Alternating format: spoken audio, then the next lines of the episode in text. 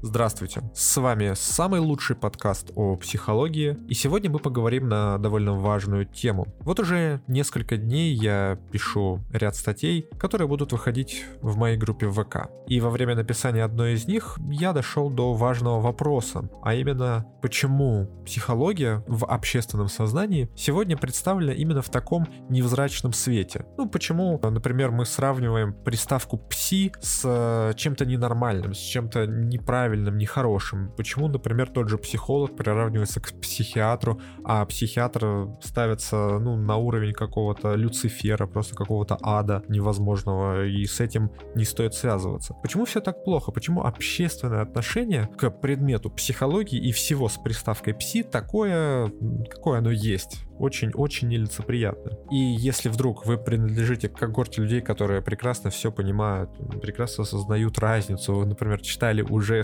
вышедшие мои статьи или тексты в моей группе, то, конечно же, все прекрасно, но подавляющее большинство людей относится к психологии, психологам, психики в целом довольно-таки странно. Этот вопрос я хотел поднять довольно давно еще, пытался накидывать сценарий. Вот только-только сейчас открыл свои э, старые наброски. И что я вам хотел рассказать тогда еще? Ну, тогда хотел следовать такому, знаете, научному рассказу, то вообще до 1879 года психологии как таковой не существовало, потому что именно в этом году открылась первая Э, экспериментальная лаборатория в Лейпциге. И потом пошло-поехало, бихевиоризм, гештальтизм и всякие умные слова, которые еще можно писать и называть.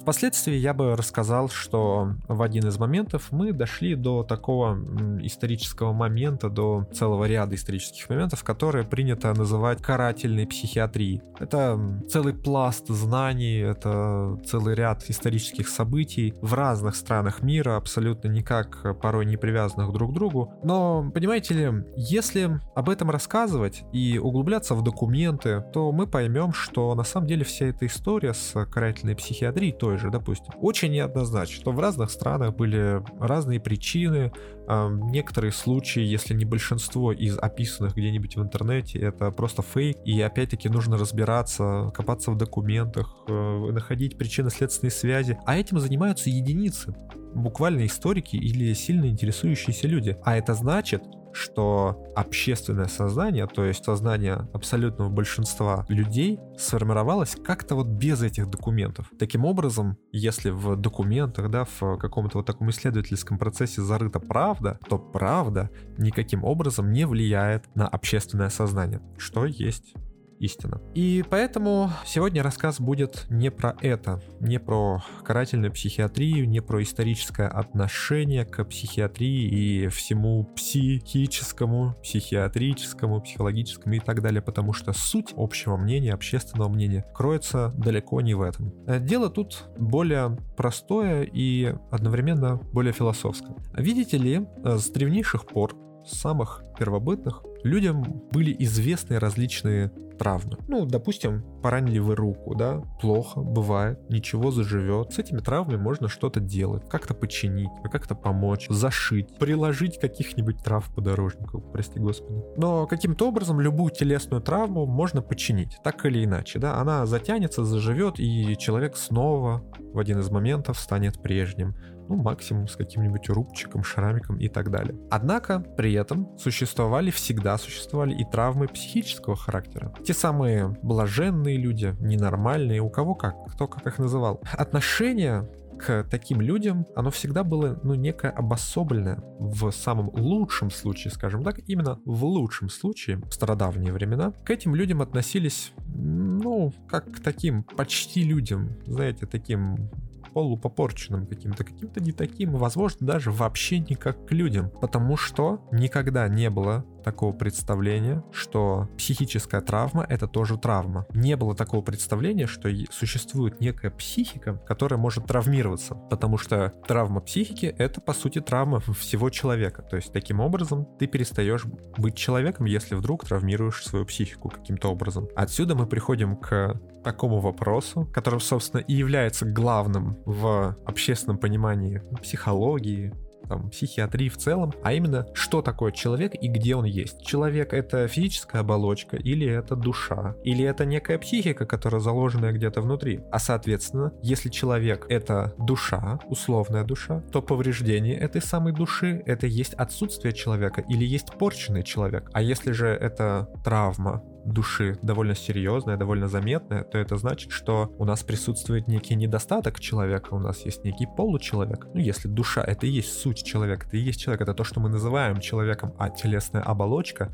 — это лишь ну, буквально некий сосуд, заключение этого самого человека. Ведь если бы люди размышляли в обратную сторону, что человек — это есть тело, не обладающее какой-либо душой, не обладающее какой-либо психикой, в этом случае повреждение человеческого тела означало бы, что повредился весь человек, и повредился необратимо, это значит, что он перестал быть тем самым первозданным, первородным человеком, которого его создала природа. Это значит, что все, он уже не совсем человек, он уже измененный человек каким-то образом. Но такого понимания в историческом процессе нет, ну было, конечно же, ладно, давайте вот, было, было. Но все-таки его было значительно меньше, и тут мы уже уходим в какое-то сектанство. Можно сказать, что размышление простое, но оно не очевидное для многих, то на самом деле вот эта первобытная, древняя, очень старинная мысль о том, что что же является человеком, а именно человеком является душа, а с развитием науки мы научились произносить еще и новые термины, такие как психика, допустим, да, что душа это не нечто абстрактное, да, а на самом деле у души есть материя еще, да, что есть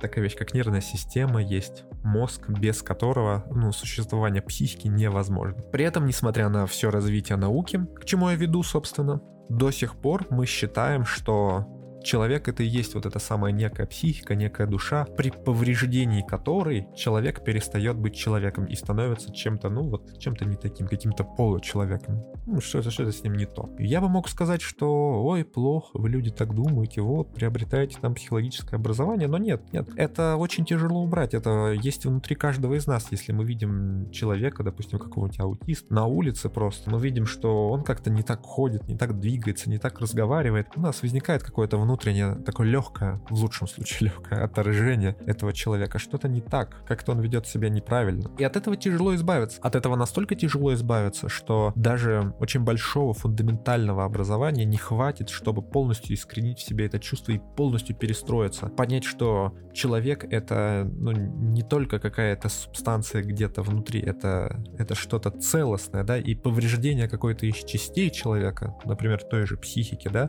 это не значит, что все, он перестал быть человеком. Все-таки наша наука и медицина идет к тому, что психику тоже можно лечить, ее тоже можно починить. А это значит, что если ее можно вернуть в то самое первозданное состояние, как и наше тело, то получается, что человек это не только что-то, находящееся вот в этом сосуде, это некий целостный организм. Так вот, даже большого образования не хватит взрослому человеку, чтобы это осознать. Тут нужно работать с э, несколькими поколениями, возможно, тремя, для того, чтобы общественное сознание, общественное, то есть массы людей, изменить в какую-то другую сторону. И вот уже на вот это древнее понимание, фактически, да, философское, некое глубинное, которое в нас было давно, оно было фактически всегда. Вот сюда уже, на эту мысль, которая является главной, основополагающей, накладываются различные исторические процессы, такие как позднее возникновение науки психологии в целом. Да, всегда существовало учение о душе, но в 20 веке все кардинально изменилось. Возникновение самой психологии как отдельной науки, которая изучает психику как предмет науки, очень важно, науки, которая каким-либо экспериментальным образом вообще может ее изучать. Но 1879 год по меркам мировой науки это буквально вчера. Если мы сравниваем с той же медициной, математикой, которая развивается уже тысячи лет, о чем тогда вообще, о чем речь? Плюс, конечно же, история, такие вещи, как та же карательная медицина, да, которая вообще цвела и пахла в той же Германии, потому что, ну, идеологические всякие вещи были интересные в 40-х годах прошлого столетия развиты в той стране, которые очень сильно повлияли на всех нас. И это надстройка. Все равно даже эти страшные события — это только надстройка над тем самым глубинным пониманием, которое я только что рассказал. Не нужно углубляться в какие-то документы, ведь э, основа именно, именно такая. Поэтому у нас остается два пути. Первое, не получится вот так взять и щелкнуть и убрать понимание, что вот психология, она вся такая плохая, она никакая, вообще не наука. Вот я понимаю, что вот электрик, да, вот это вот понятно, чем он занимается, а психолог, вот чем он занимается. С одной стороны, его не убрать по щелчку, а это значит, что нужно немножко выдохнуть, смириться, так, все, оно есть. И второе, это потихонечку, по чуть-чуть, мне, вам, а вы своим друзьям, знакомым будете рассказывать немножечко о том, что на самом деле все это течение имеет под собой научную основу, которая развивается, которая имеет связи с медициной, имеет связи очень старые, даже с философией. Но все-таки мы идем к тому, что мы разбираем нашу психику и наше поведение на составные части, таким образом применяя начиная применять к ней научный метод познания. Таким образом мы можем манипулировать нашей психикой, нашим поведением, собственным поведением, чужим поведением через различные методы, которые у нас есть. Так что этот процесс медленный, но он возможен и он идет. И я, как дипломированный, между прочим, психолог, который еще и консультирует людей, буду заниматься этим направлением, покуда я жив. А вы можете зайти ко мне в группу в ВК, ссылочка будет под этим подкастом, либо же послушать другие мои подкасты, которые также будут выходить на моем канале, для того, чтобы проникаться понимать, что все это не зря, что все это не просто так, что всего этого есть историческая основа, и вместе будем двигаться к светлому будущему. Такие вот дела на сегодня. Я пойду писать дальше, что будут и подкасты, будут и тексты. А вам всего хорошего, до новых встреч.